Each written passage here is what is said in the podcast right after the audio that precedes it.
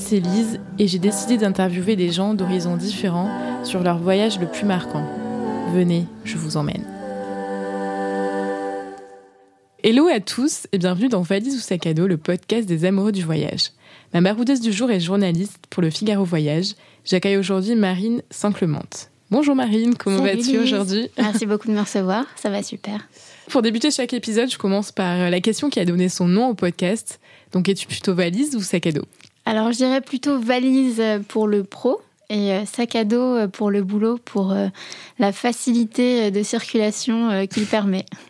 Ok.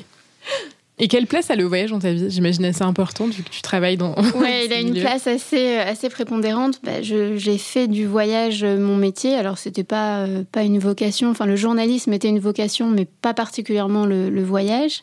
Mais la, la, vie a fait que. Et du coup, je suis journaliste voyage et je garde toujours le voyage comme passion personnelle. Donc, il a une place assez considérable.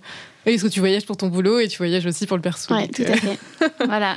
Tu vas nous parler aujourd'hui d'un voyage très spécial qui a même fait l'objet d'un livre. Ton voyage en Mauritanie sur les traces de deux femmes hors du commun, de Odette Dupuis-Godot et Marion Sénon. Donc les habitants appelleront même leur premier pas sur ces terres l'année des deux dames. Donc pourquoi ce périple? Et euh, peux-tu me raconter la genèse de ce projet?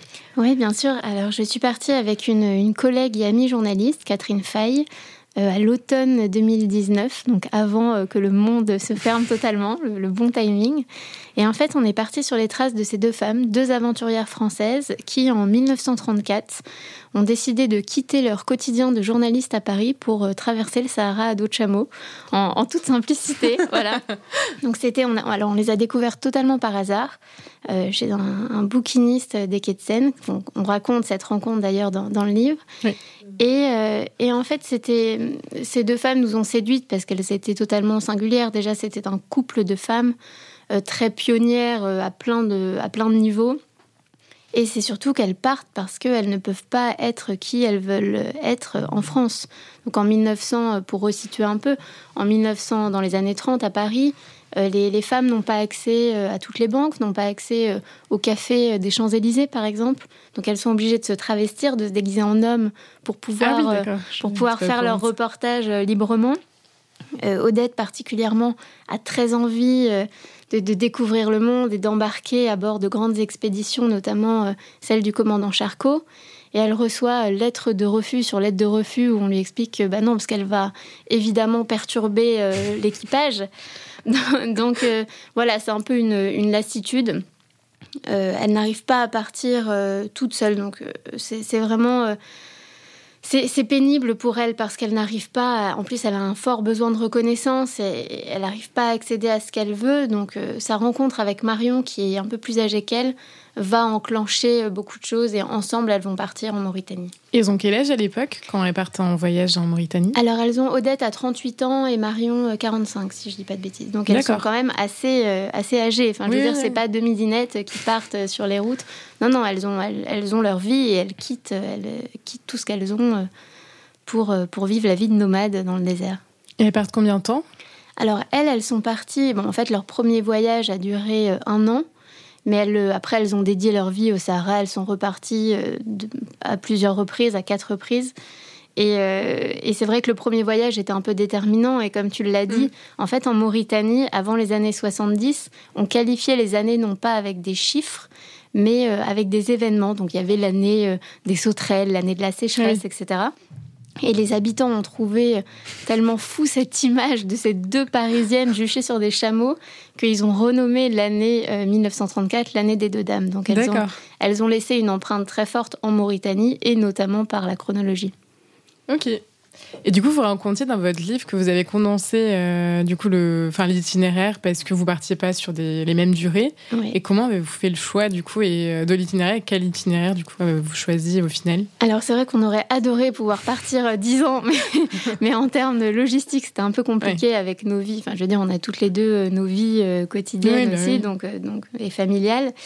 Euh, ce qu'on a fait, c'est qu'on a repris, en fait, on a bien analysé leurs différents euh, périples, exactement les itinéraires qu'elles avaient, qu'elles avaient effectués. Bon, alors, comme je dis exactement, euh, dans le désert, c'est jamais très exact, mais, mais à la louche, quoi. Oui. et, et on a condensé tous ces voyages pour nous faire un itinéraire en tenant aussi compte des contraintes géopolitiques. Elles sont allées, on, poursuit leur route au Mali. nous, c'était un peu compliqué. Donc, on a, on a décidé quand même d'être assez raisonnable sur, ce, sur ce coup et de pas trop s'aventurer dans des, dans des zones, enfin, ce que le, Quai d'Orsay appelle les zones rouges. Donc, on a, on a fait aussi en fonction, mais on a réussi en deux mois et demi enfin deux mois après on a prolongé au Maroc, mais de, faire, en fait, de passer par tous les points euh, qu'elles mentionnaient dans leurs ouvrages, parce qu'elles aussi ont écrit des ouvrages. Et du coup, on est parti, euh, on voulait arriver, c'était important pour nous d'arriver au même endroit qu'elles. Et de partir peut-être au même endroit C'est ça, exactement, pour euh, ressentir ce qu'elles avaient pu mm. peut-être ressentir en arrivant dans ce pays. Alors, elles sont parties en bateau. Elles ont embarqué à bord d'un langoustier en Bretagne. Euh, qui, euh, qui arrivait en fait sur les côtes, euh, sur les côtes mauritaniennes, qui était à l'époque un pays pas encore pacifié. Donc il y avait des razzias, des enlèvements, voilà. C'était un... Elles étaient assez courageuses, disons-le. nous, on n'avait pas franchement la possibilité d'arriver sur un langoustier breton. Donc on est passé, euh, on, a atterri en fait à Darla, qui est euh, au sud du Maroc, la dernière ville euh, au sud du Maroc où il y a un aéroport. Et on est entré en Mauritanie par la frontière marocaine. Parce que la Mauritanie, pour par ceux le qui désert du coup. Ouais, la Mauritanie, pour ceux qui ne situent pas bien, en fait, c'est entre le Maroc et le Sénégal et à l'ouest du Mali. Donc il y a 700 km de côte sur l'Atlantique. Voilà. Et après, après être arrivé du coup euh, par le nord, on a longé toute la côte comme elle, elle l'avait fait pour atteindre le, sud du pays. Ensuite, on a longé le sud, qui est euh, proche un peu du Sénégal, et on est remonté par le Tagant, qui est une région euh, assez minérale où les, les, touristes, enfin les rares touristes qui vont en Mauritanie ne vont pas souvent, et c'est assez dommage d'ailleurs parce que c'est c'est une très très belle région, et pour nos deux aventurières, c'était la plus belle région du pays. On a compris euh, pourquoi. Et après, on est remonté euh, toujours vers l'Adrar, donc là, qui est un peu euh, le, centre touristique de la Mauritanie, toute proportion gardée. Mm. Mais il y a un aéroport, enfin, la capitale de l'Adrar, c'est Attar. Et il y a un aéroport avec une ligne directe Air France. Donc, pour des questions très pratiques, les gens arrivent souvent là-bas. Et après, de Attar, on est reparti vers la capitale, Nouakchott, où on a fini notre périple. Et euh, on n'a pas vraiment fini notre périple, on comptait finir notre périple. Et finalement, on a découvert des choses euh, assez dingues sur la, fin de vie de nos aventurières qui nous ont dit qu'il fallait qu'on aille jeter un œil au Maroc. Donc on a, on a fini au Maroc, ce qui, était, ce qui était pas mal d'ailleurs pour avoir un petit, euh, un petit sas de décompression. Oui, après avoir vécu. Parce qu'après avoir passé notamment trois semaines en autonomie dans le désert, le retour à Paris est un peu brutal. Je comprends. Comment ça se prépare un voyage, euh, un tel voyage? Euh, ça, ça, se prépare beaucoup. c'est vrai que c'est pas. Euh, alors moi, j'avais plutôt l'habitude. Enfin, disons, le fait de partir deux mois en sac à dos m'effraie pas. Hmm. là, il y avait quand même des questions de logistique qu'il fallait pas prendre à la rigolade. Parce que le désert, bah, ça, reste un terrain que, qui est difficile. D'autant, c'est ça, d'autant plus quand on ne le connaît pas. Euh, donc, il n'était pas question de prendre des risques. On, a fait un, voyage de repérage, en fait, euh, ah, en avril. Ouais. D'accord. On est parti euh, deux semaines pour prendre des contacts et trouver, en fait, les, guides, les interprètes, les ah chameliers ah qui allaient nous accompagner pour le, long voyage. On, a, on avait deux équipes d'interprètes, chauffeurs et chameliers pendant notre voyage parce que bah, pour des, des interprètes, eux, ils ont leur famille aussi et c'est compliqué de, oui, de, bloquer de, moi. De bloquer de moi, voilà. Donc on a fait avec deux équipes, ce qui était génial, puisqu'en plus c'était des équipes assez différentes dans le, dans le style. Donc ça nous a permis de voir deux pans de la culture euh, mauritanienne. Donc on a, on a fait ce, voyage de repérage et après, euh, très concrètement, eh ben, on, avait, euh, on avait cinq chameaux. voilà. chaque chameau peut porter à peu près 300 kilos. D'accord. Ah Donc, euh, on a quand même du poids et il fallait compter 5 litres d'eau par jour et par personne. Donc, oui, il faut appréhender. Euh, Donc, ça, c'était vraiment, en fait, les, les choses essentielles. C'était l'eau, la nourriture aussi. Il fallait gérer les stocks, mais ça, c'est les chameliers qui nous ont aidés, qui nous ont, enfin, qui nous ont dit euh, quoi acheter, etc. Parce que mm. sinon, évidemment, nous, on ne sait pas et on aurait prévu soit beaucoup trop, soit pas assez. Me connaissant, je pense qu'on aurait prévu beaucoup trop. mais, euh, mais oui, l'eau, c'était vraiment le, le, point essentiel. Et il fallait 5 litres d'eau par jour et par personne. Voilà. D'accord. Et à partir de là, on fait un, équilibre logistique entre le matériel, donc les tentes, euh, les piquets, les matelas, des choses comme ça. Vous dormiez tout le temps sous tente? Alors, on dormait pas sous tente, mais on était obligé de monter des tentes pour, euh, par exemple, faire la cuisine quand il y a du vent de, ah sable. Euh, on peut pas faire un feu quand il y a trop de vent, donc on on est toujours obligé d'avoir deux tentes en fait. D'accord. Et, euh, et, des matelas pour euh, s'asseoir. En fait, dans le désert, on imagine des dunes magnifiques, mais il y a aussi beaucoup, enfin, il y a des acacias. Et les acacias, c'est vraiment l'arbre, l'arbre essentiel dans le désert parce que les, chameaux, enfin, alors quand je dis chameaux, c'est des dromadaires, mais en fait, euh, là-bas, on appelle ça des chameaux. D'accord. Voilà. c'est quoi la différence du coup euh, Enfin, c'est, les dromadaires. Bah, c'est le nombre de bosses. Une bosse oui, ou deux bosses. Mais euh, nous, ils avaient donc qu'une bosse. mais ils appellent ça des chameaux. Donc, ah je, dis chameaux, mais le, mot exact à employer est dromadaire. Voilà, et en fait, les dromadaires, se, du coup, se nourrissent d'épines d'acacia. Et euh, pour nous, quand on marche en fait dans le désert, on peut pas marcher entre 11h et 16-17h parce qu'il fait vraiment trop chaud. Ah oui. Euh, quand je dis il fait vraiment trop chaud, c'est euh, de l'ordre de 65 degrés à peu près. Ouais. Ah oui 60, 65, ah ça dépend des régions. Alors dans certaines régions c'est moins, dans d'autres c'est plus. Après c'est une chaleur sèche. Donc c'est c'est difficile de comparer, mais ce serait comme euh, peut-être un 45 en France. Ah oui, d'accord. donc, ça reste, hmm. c'est difficile. Enfin, on a, dur, mais on a souffert de la chaleur, mais on, ne meurt pas. voilà. et, euh, et, donc pendant ces heures très chaudes, on, se, on trouve un acacia suffisamment large pour abriter tout le monde et on pose des matelas. On est obligé d'avoir des matelas parce qu'il y a des aiguilles. Ah oui, d'accord. et les épines euh, d'acacia sont très très larges, très longues. Et euh, c'est mieux de pas s'asseoir dessus. Voilà. D'accord. Ok. Pour des personnes qui aimeraient partir, euh, enfin passer par le désert, comment euh, comment ça se prépare? Parce que vous êtes allé sur place, donc peut-être les personnes qui veulent partir. Bah, il y, y, a beaucoup de, de voyagistes, d'agences de voyage qui, qui organisent ça. Donc souvent dans la région, justement dont je parlais, la région de la Drare.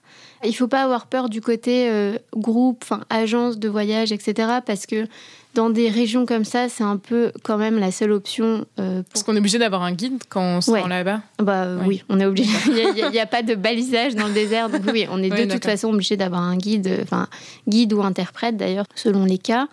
Euh, quand, euh, quand ça engage des chameaux, il faut des chameliers. Parce que les guides ne sont pas chameliers, enfin, c'est des métiers. Ah oui, donc il faut prendre un chamelier, un guide et ça. Euh, interprète aussi.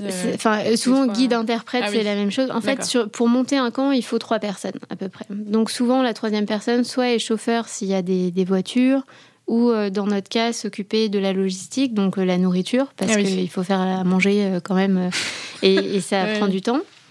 Donc, euh, donc oui, il faut toujours partir avec une petite équipe. Et puis même, euh, question toute bête, mais si l'un de nous se blesse, euh, il faut, que deux personnes puissent aller chercher de l'aide, que deux puissent rester ensemble. Enfin, voilà, donc c'est...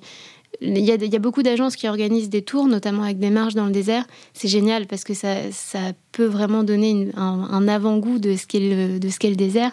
Pour peut-être même après, plus tard, vraiment, si, si les gens ont une révélation, repartir tout Euh, mais c'est bien au début d'être organisé. Après, moi, je connais des très bons guides, donc je peux vous donner les, contacts, mais c'est vrai que c'est peut-être plus rassurant, disons, de partir euh, avec un, voyagiste. Mmh. Pour un premier séjour. Parce que vous avez fait du coup le désert. Vous avez fait quel, enfin, quel désert quand Alors vous êtes, nous, on est, on, est, on, a, on est parti trois semaines. Il y a toujours un peu de désert, mais disons mmh. que le gros morceau de désert, c'était trois semaines euh, en complète autonomie entre Wadan, qui est une, ville, une ville caravanière, et Shingeti, qui sont deux villes importantes de la région de l'Adrar. Euh, si on, trace tout droit, je pense qu'on peut y être en cinq jours. Nous, on a, on a vraiment allé dans les villages nomades aux environs, donc on a fait une grosse boucle euh, qui n'était pas le chemin le plus rapide, mais qui était important pour nous pour aller sur les mêmes endroits, enfin dans les mêmes endroits. Qu'on suivit les, les, deux, femmes, Parce que nous, c'est vrai qu'on était, euh, notre fil rouge était toujours celui-là. Mais, mais sinon, le, le, triptyque Attar, Wadan, Shingeti euh, est, est, une, est une bonne entrée en matière pour, euh, pour voir ce que la Mauritanie a à offrir. Et puis c'est formidable, Shingeti, c'est une ville qui est surnommée la Sorbonne du désert. En fait, il y a des bibliothèques caravanières. C'était quand les, quand les pèlerins marchaient euh, jusqu'à la Mecque, en fait, ramenaient des, des, livres avec eux et tous ces livres, au fil des ans, ont été, ont été stockés dans ces, dans ces maisons, en fait on appelle ça des bibliothèques, mais c'est des maisons. et on, enfin, on découvre des, des trésors. Il y a, on a pu euh, prendre en main un manuscrit, enfin un Coran du Xe siècle euh, recouvert de peau de gazelle, une Torah du XIIIe siècle avec des enluminures. Enfin, c'est, c'est vraiment, euh, c'est, disons qu'on peut avoir pas mal d'émotions, même si on n'est pas forcément sensible à ça sur le papier. D'accord, ok, je comprends. Et du coup, vous avez ressenti les mêmes émotions qu'ont pu ressentir les femmes, enfin, quand, les deux femmes, quand vous êtes par exemple arrivées ou reparties, ou même dans les villes euh, ou les villages qu'elle décrivait, euh, vous avez ressenti des, émotions similaires C'est une super question. Euh, oui, à certains endroits, on, disons que quand on a lu leurs livres avant de partir, il y a des choses qu'on comprenait pas vraiment. Enfin, qu'on, hmm. oui, on les lisait, mais sans être particulièrement réceptive. En les relisant à l'endroit même, on disait ah oui, là on voit de quoi elle parle, vraiment. Donc il y a des sensations très semblables, d'autres euh, beaucoup moins. Mm. Euh, il y a aussi des choses quand même qui ont énormément changé. Par exemple, la capitale, Nouakchott, à leur époque, c'était un, c'était un camp de tentes. Il y avait dix familles qui vivaient là. Ah euh, nous, c'est une ville, une ville moderne. avec, alors pas aussi développée que Dakar ou quoi que ce soit, mais quand même une ville avec des tours qui commencent à, à se monter. Enfin, c'est, non, c'est sûr qu'il y, y, a des choses qui ont été bouleversées. Et qu'est-ce qui vous a surpris ou marqué euh, là-bas, sur place? Alors, il y, a plein, il y a évidemment plein de choses qui nous ont surpris. Euh, ce qui, je pense, toutes les deux nous a le plus marqué, c'est de rencontrer des personnes en fait qui les avaient connues. Ah, vous avez pu rencontrer des personnes qui Alors c'était un peu euh, notre objectif ah, ultime, c'était de trouver des gens qui avaient pu alors entendre parler d'elles et on s'est dit, on rêvait secrètement de pouvoir rencontrer des gens qui les avaient connues. Et ça a été le cas, notamment un centenaire dans un tout petit village ah qui avait 18 ans euh, quand elles sont passées, qui se souvenait très bien, qui les avait accueillis. Enfin, ils avaient partagé euh, quelques nuits, des repas. Donc là, c'était assez formidable. On a aussi rencontré euh, Madame Ouldada, qui est en fait la femme du premier président de l'indépendance euh, mauritanienne, qui d'ailleurs est une Parisienne qui, ah, a, épousé cet homme et donc qui est venue en Mauritanie à une époque où voilà, Nouakchott en effet était un camp de, de tentes. Mm. Donc, euh, donc elle, elle a vu évoluer le pays et c'était. Oui, d'avoir son point de vue elle. Ouais, c'était super. Et ce sont des gens qui les ont connus et qui nous ont apporté aussi des petites nuances parce qu'on avait tendance un peu à les pas les idolâtrer, mais disons que tout ce qu'elles ont fait, nous, on, les admirait en tout cas, et au fil des rencontres et des d'autres lectures, etc., on s'est dit bon, ce qu'elles ont fait est exceptionnel, c'est une chose, mais les personnes ne sont peut-être pas des personnes aussi exceptionnelles que ce qu'on aurait voulu. À côté humain. Ouais. D'accord. Qu'elles soient. Voilà. Bon, après, c'est un contexte aussi. Hein. la France, enfin, la Mauritanie à l'époque est sous, est sous protectorat français, donc on est encore euh, dans l'Afrique coloniale. Donc forcément, il y a des choses qui sont euh, très très choquantes pour nous aujourd'hui, qui l'étaient peut-être moins à l'époque. Euh, euh, voilà. Ok. Et niveau géopolitique, vous avez eu des, des, des soucis là-bas ou ça s'est plutôt bien passé Non, la Mauritanie est, assez stable maintenant politiquement. le seul mini pépin qu'on a eu, c'était en fait un moment où on a un peu dépassé la ligne qu'on s'était fixée et où on s'est rapproché de l'Est, donc de la frontière malienne. Et là, voilà, on le raconte, bon, rien de grave, mais, mais on a compris qu'il fallait qu'on parte assez vite. Ah. voilà. D'accord, oui, ok. Oui, c'est le seul souci. Après, euh, Après pas euh, non, pas du tout. Et puis, les gens sont tellement aussi euh, contents de voir revenir des touristes parce que le, tourisme a été totalement interrompu pendant dix ans en Mauritanie après qu'il y ait eu un, un enlèvement de quatre Français. Ah oui, j'aime. donc, donc c'est sûr qu'ils sont ravis, ravis de voir des, les gens revenir. Enfin, puis c'est toute une économie aussi qui, qui, est importante. Enfin, le, le, tourisme a fait vivre des familles en Mauritanie a fait que des gens qui partaient vers les villes revenaient euh, dans le désert. Donc en fait, s'il n'y a plus de touristes, le, désert euh, ne vit plus. Donc c'est aussi très important. C'est presque un acte militant euh, de faire un voyage dans ce genre de pays. D'accord.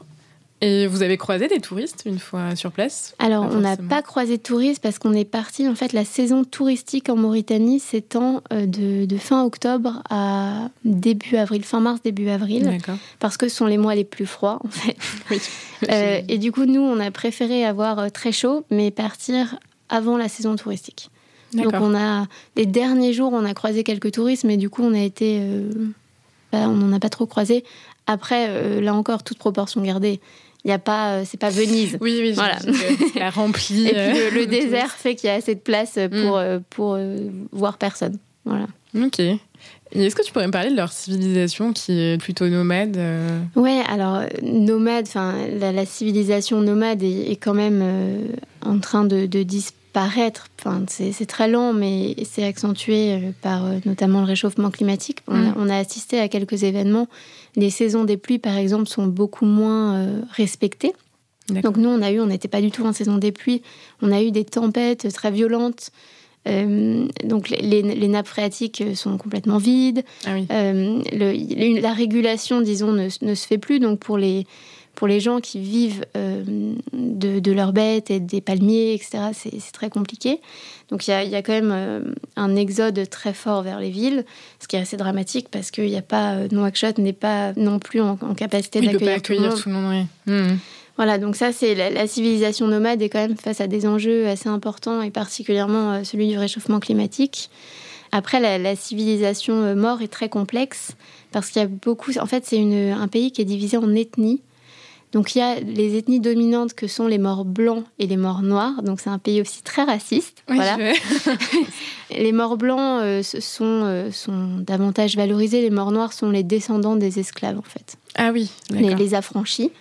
Euh, il y a aussi euh, beaucoup de peuples, ce qu'on appelle les peuples du fleuve, donc qui sont euh, plutôt des, peuples du sud du pays, donc proches du Sénégal, qui se mélangent. Donc il y a vraiment une, une mosaïque d'ethnies et de peuples assez importante la culture mort est vraiment euh, plurielle. On ne peut pas dire ça, c'est typique de la culture, mort, parce qu'en fait, c'est vraiment une pluriethnie euh, qui fait aussi la diversité de, la mm. culture. Et ils s'entendent bien entre eux Enfin, il y a une bonne entente entre les ethnies ou c'est... Mm, pas forcément, c'est un peu compliqué.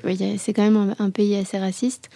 Euh, après, nous, ce qu'on a justement, ce qu'on a un peu reproché, alors on ne peut pas se permettre de faire des reproches, mais ce qu'on a trouvé dommage dans, le, dans les écrits de nos deux aventurières, c'est qu'elles se sont quasi exclusivement intéressées à la culture des morts blancs. Oui, ce que j'ai oui, ok. Donc elles ont, alors elles ont laissé un héritage très important euh, pour euh, pour ce peuple-là et, euh, et, beaucoup sont reconnaissants d'ailleurs parce qu'elles ont, en plus d'écrire, elles ont dessiné. Donc elles ont dessiné des coiffes, des habits, des, des, méthodes, enfin des, des, outils, des ustensiles pour faire la cuisine notamment, etc qui n'existent enfin qui n'existent plus ou qui sont en train de disparaître pour la mémoire euh, collective euh, c'est ça. et en mm. fait le seul euh, le seul la seule mémoire qui reste aux jeunes, c'est finalement leurs écrits et leurs ah dessins. D'accord. Et d'ailleurs, on a rencontré à Nouakchott, c'était très amusant, une, une, femme qui organisait des concours de coiffure, de coiffure traditionnelle. Et du coup, les modèles qu'elles avaient, c'était les dessins d'Odette et de Marion. Ah, c'est marrant. très amusant. Donc oui, elles ont laissé un, un héritage assez fort, mais partiel. D'accord. après, enfin, voilà, il peut y avoir, il y a toujours des points. Euh, oui, évidemment, elles sont pas, elles peuvent, pouvaient pas être parfaites, mais elles ont côtoyé euh, des morts noires. Elles auraient pu aussi euh, faire oui, ce oui, travail. diversifier, oui, c'est sûr. C'est à, l'image de, de, certaines petites zones d'ombre de, ah de leur parcours. D'accord. Et du coup, enfin, tu me parlais de rencontres tout à l'heure que vous aviez fait. Est-ce que vous avez fait des rencontres marquantes euh? Bah, Alors, notre, c'est vrai que notre, pour nous, le, périple a été vraiment euh, émaillé de rencontres euh, parce qu'on dormait chez les gens. Ah oui, voilà ce que j'allais te demander. Vous dormiez du coup, quand vous dormiez pas dans le désert, j'imagine que c'est dans le désert, mais après, oui. souvent, vous avez dormi chez l'habitant. Chez l'habitant ou dans des auberges, mais du coup, quand on dit auberge, c'est la maison d'une personne. Et, oui. Et oui, alors en parlant d'auberge, a une rencontre qui m'a particulièrement marquée. C'est une femme, Zeida, euh, qui, euh, qui a divorcé euh, plusieurs fois. Alors, petite précision, le divorce en Mauritanie, c'est un, peu une, une exception dans le monde des républiques islamiques. le divorce est très valorisé. Donc en Mauritanie, plus une femme divorce, plus elle est, elle a une, elle est cotée sur le marché de la drague, disons. voilà, sur le, dating, elle vaut, elle vaut plus cher. Donc euh, les femmes célèbrent leur divorce. Il y a des fêtes de divorce. Et elle, donc, a divorcé. après son divorce, donc, a élevé ses enfants et a voulu monter une auberge à Wadan à l'époque où le tourisme n'était pas encore euh, développé. On lui a mis euh, des bâtons euh, dans les roues euh, non-stop. tous ses concurrents alentours, hommes évidemment, ont tout fait pour l'empêcher de monter son auberge. Et, c'est, elle a, tout construit elle-même avec son fils. Ah et puis son auberge est vraiment, en plus, c'est vraiment superbe. on s'y sent bien. Et c'était une femme vraiment, vraiment charmante. On est, en fait, on est allé, euh, on a dormi chez elle la veille de notre départ pour la méharée de trois semaines avec les chameaux. Ah oui. Et elle a fait en sorte que cette soirée soit la plus belle soirée qu'on vive en Mauritanie. Il y a plein de gens du village qui sont venus. Elle avait invité des musiciennes. Ah, tout, tout, le monde dansait, enfants, hommes, femmes, toutes les générations. Et c'était vraiment, enfin moi, c'était un de mes plus beaux moments en Mauritanie. Et quelle est la culture du coup mauritanienne niveau euh, musique, euh, art, etc. Est-ce que c'est plutôt développé ou euh? Ouais, alors il y a des musiciens. la autre complexité du pays, il y a des, hum, alors c'est pas des castes, mais c'est des, des genres de métiers. Donc il y a les forgerons, il y a les griots et les griots c'est la, la, formation de métier, disons, qui fait c'est des musiciens. D'accord. Donc, en fait, il y a, beaucoup de musique. L'héritage euh, musical est, important en Mauritanie. Les gens dansent, célèbrent. Euh, voilà, il y a une vraie célébration, peut-être plus que, que l'art, qui est encore, bon, bah, comme plein d'autres pays, ils ont été hmm. un peu aussi pillés. Colonisés euh, aussi. Voilà, donc hmm. donc il n'y a pas. ils n'ont pas encore leur propre. non, il y a quelques musées, mais bon, pour nous, ce serait même pas des musées. Enfin, c'est hmm. assez. c'est très limité. Voilà. Je pense que, que la richesse de ce pays est ailleurs. oui, est ailleurs, là. D'accord. Ok. Et est-ce que tu aurais des lieux où euh, Visil a conseillé à des personnes qui voudraient aller visiter la Mauritanie? Oui, alors bon, bah, Wadan, évidemment, c'est euh, dont je parlais, là où il y a l'auberge de Zaïda, c'est vraiment une ville euh, comme on pourrait l'imaginer, une ville des mille et une nuits, en fait. D'accord. C'est un Ksar, le, le mot Ksar, enfin Ksar, c'est vieille ville et qui est en fait euh, construit sur une, une colline. C'est que des pierres et en fait du coup les pierres se fondent à l'environnement. Donc de loin on voit juste une colline et puis plus on se rapproche quand on arrive, nous on est arrivé en, voiture, plus on voit les détails apparaître et ce sont que des, des petites maisons. Enfin c'est vraiment un labyrinthe de pierres et euh, à l'heure où le soleil se couche, tout est euh, orangé. ah c'est vraiment superbe. Donc ça, Wadan, c'est vraiment euh, incontournable. Et évidemment, Shingeti, pour ces bibliothèques dont, je parlais, parce que qu'on soit sensible ou pas aux livres, c'est quand même un, trésor. Euh, évidemment, elles sont classées à l'UNESCO, mais il y a un gros problème de préservation. Donc les, les livres du Xe siècle sont euh, entreposés avec la poussière, du sable, etc. Ah Donc c'est un, héritage qui est en train de, s'abîmer. Hmm. Euh, c'est assez dramatique, mais aussi par, euh. par, manque de, financement, en mmh, fait. Donc, euh, y aller contribue aussi un peu à, participer au financement de ça et à la préservation de, de, ces, de, ces, de ces ouvrages qui, en plus, sont Disons que dans ces ouvrages, ça donne une version, une vision de l'islam qui est très, euh, très modérée et très progressiste. Et c'est aussi pour ça que, en fait, c'est un héritage qui est menacé par, euh, par ACMI, donc Al-Qaïda au Maghreb islamique. Il y a eu le, problème à Tombouctou, mm. euh, au Mali, et, la Mauritanie a, très peur de ça. Parce ça que, remonte, parce que si en nous on a vu des, traités euh, qui détaillaient en fait euh, des pratiques sexuelles, euh, comment maintenir son couple avec le sexe, enfin, des choses qui semblent totalement dingues aujourd'hui. Enfin, en tout cas, on n'imagine pas qu'on écrivait ça au 13e, 14e, 15e siècle. Et détruire ça, c'est aussi détruire ce qui était une, partie de l'islam en fait, et de, de comment des, des, gens, des penseurs ont théorisé l'islam d'une vision très moderne et progressiste. D'accord. Non, mais c'est. Donc c'est un double enjeu euh, de, préservation. D'accord. Et tu aurais un autre lieu ou un autre, euh, une autre ville qui t'a marqué pendant ton voyage? Alors après, c'est très personnel. Je voudrais pas faire des top, euh, top destinations incontournables. après, Nouakchott est une ville, est une ville intéressante. c'est quand même la capitale. Je trouve que c'est toujours intéressant d'aller mm. de visiter une capitale quand on visite un pays.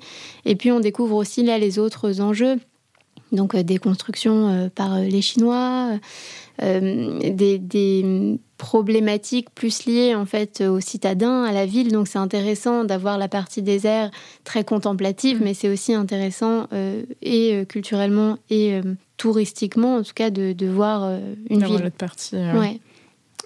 Et du coup, là, dans les villes, tu, enfin dans la capitale, tu peux voir qu'il y a une une grande différence entre les, plutôt la richesse et. Enfin, est-ce qu'on voit un, alors oui, une grande cassure euh Oui, bien sûr. Alors nous, euh, soyons euh, très honnêtes, hein, on était dans le quartier, on a logé dans le quartier des expats parce que c'est un peu comme ça que ça marche quand tu arrives, que tu prends des contacts, on te dit bah va dans tel quartier et tu te retrouves dans une auberge avec tous les expats espagnols, français, italiens, etc. Enfin tous les expats, c'est très peu à Nouakchott. Hein. Il n'y a pas beaucoup d'expats par rapport à d'autres d'autres villes d'Afrique de l'Ouest. Après, ça permet de se rendre compte aussi de la, de la pluriethnicité euh, du pays qui, du coup, est concentré à Nouakchott. Il y a vraiment, euh, on parle plein de langues différentes, il y a, il y a plein de, de, traditions différentes. Donc, euh, donc oui, c'est c'est intéressant différent. Et du coup, dans les traditions, est-ce que vous avez pu participer à des fêtes locales ou des... Ouais, on a participé, alors pas à mon grand regret, on n'a pas vu de, de mariage, mais on a participé évidemment à des célébrations, euh, une fête de divorce, danse. Ah, c'est marrant ça, la fête. Ouais, bah, c'est les femmes dansent, euh, chantent. Euh, voilà, elles se cachent. Il y a des, alors il y a des techniques, elles se cachent sous leur mélafa. La mélafa, c'est la tenue traditionnelle des femmes. Et elles se cachent dessous pour, en fait, pour davantage dévoiler les formes du corps. Enfin, il y a des jeux, il y a des danses selon les rythmes. C'est assez marrant. Ok. du coup, quel est ton prochain voyage? Et ben, mon prochain voyage, pour la première fois depuis longtemps, je ne sais pas où ce sera. Euh, vraiment, j'ai pas de. Là, pour l'instant, j'ai pas de projet. J'ai beaucoup de travail, donc c'est vrai que ça floute un peu euh, les, opportunités. Mais, euh, mais ce que je sais, c'est que par contre, au printemps 2022, on repart pour un autre récit de voyage. Ah, trop bien. Toujours sur les traces de deux femmes. Et cette fois, ce sera aux États-Unis. Alors, je ne dis pas qui et où, mais ce sera dans dans une Amérique un peu oubliée des radars, en tout cas. D'accord, trop bien. Voilà. Bah, merci à toi en tout cas. Bah, merci Lise pour tes questions et puis à très bientôt. très bientôt. Si l'épisode vous a plu, n'hésitez pas à vous abonner au podcast sur l'une ou plusieurs des plateformes d'écoute pour être informé lorsqu'un nouvel épisode sort. Si le cœur vous en dit, vous pouvez même laisser un commentaire que je lirai avec attention. Un grand merci à Pauline de Tarragon du groupe Pyjama pour la parenthèse musicale. Je vous retrouve très bientôt dans un prochain épisode. love.